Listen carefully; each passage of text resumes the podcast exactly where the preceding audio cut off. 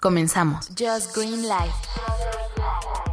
¿Qué tal? Buenos días. Hoy que es martes 11 de septiembre del 2018.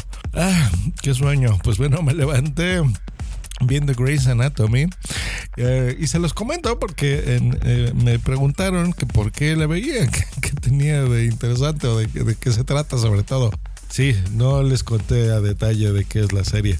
Eh, bueno, hoy terminó, hoy terminé de ver eh, la temporada número 14. Qué bárbaros. Y bueno, es una serie que parece no tener fin. la verdad me gusta mucho.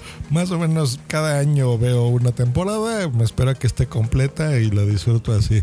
Eh, y se ve que va para largo, No sé si en la 15 sea la última, no sé. Yo he disfrutado muchos estos años. Se llama Grey's Anatomy porque la bueno, la que era la protagonista todavía sale, pero ya no tiene un papel tan, tan, tan importante. Es la doctora Meredith Grey. Pues bueno, básicamente es su historia de ella, de cómo llega a ser una eh, residente, ¿no? Internista en este hospital. Entonces cuenta la historia de ella y de sus amigos. Casi son todas mujeres, hay hombres por supuesto. Bueno, historias de amor, historias de suspenso por supuesto. Entre, pues bueno, sangre, cirugías, casos de gente que tiene que salvar o de emergencias. Bien tratado. La verdad es que es un guion inteligente. Siempre Shonda Rhimes, la creadora de, esta serie, pues bueno, ha hecho también guiones súper, súper divertidos. Así que me gusta. Y bueno, ha cambiado, ¿no? Después de 14 años pues ya no son por supuesto los mismos actores. Quedan ya solo como tres o cuatro, yo creo, actores de, la temporada primera. Y bueno, los van rotando siempre con historias nuevas, con nuevas cosas. Y la han sabido mantener fresca. La verdad es que es una serie que, me gusta. Y bueno, se los recomiendo. Hoy la terminé de ver y pues bueno, ni hablar. Extrañaré este un año más de, de que pase esto y pues bueno, la vuelva a ver. 9.50, hoy llegué 10 minutitos antes de lo habitual a mi oficina. Y vamos a ver qué nos tienen las noticias. Pues bueno, aquí una curiosa que Plutón siempre sí es planeta, según nueva investigación. Ya decidanse, ¿no? Que no es planeta, que sí. Pues bueno, ya otra vez vamos a hacer nueve planetas, ¿no? En nuestro sistema solar. Y mira, esta sí me llama la atención.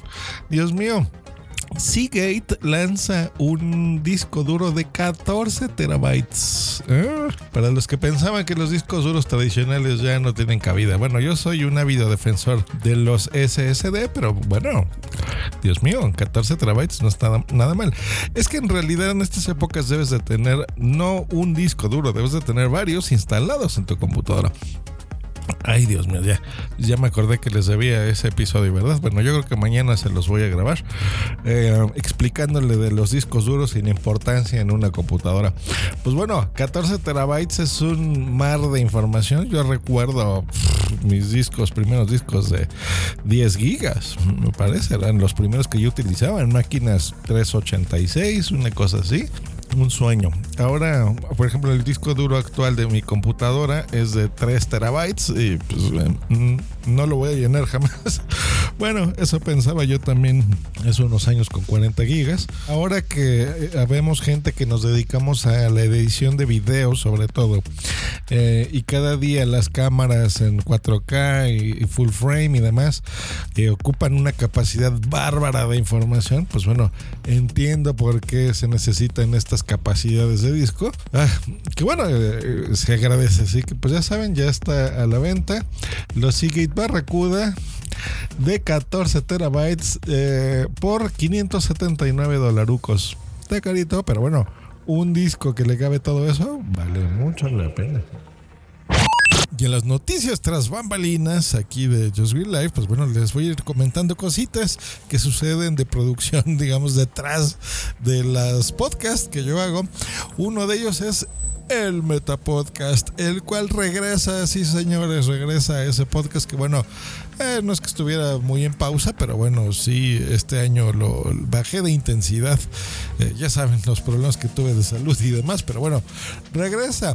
Y quiero que regrese con alguien especial, una persona que realmente le echa muchas ganas al podcasting, que lo promociona. Ese va a ser el tema principal del podcast cómo promocionar el podcasting en general, no cómo promocionar tu podcasting o tu persona.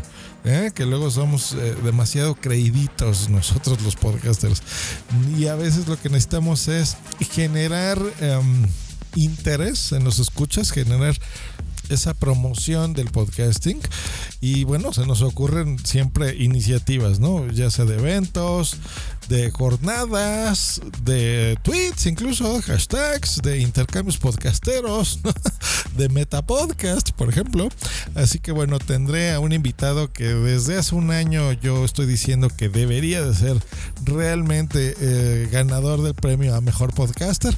Veremos si en esta novena edición de los premios de la Asociación Podcast, pues bueno, será merecedor a este premio. Por lo pronto, en, lo que se puede, pues bueno, yo hago mención de gente que realmente vale la pena.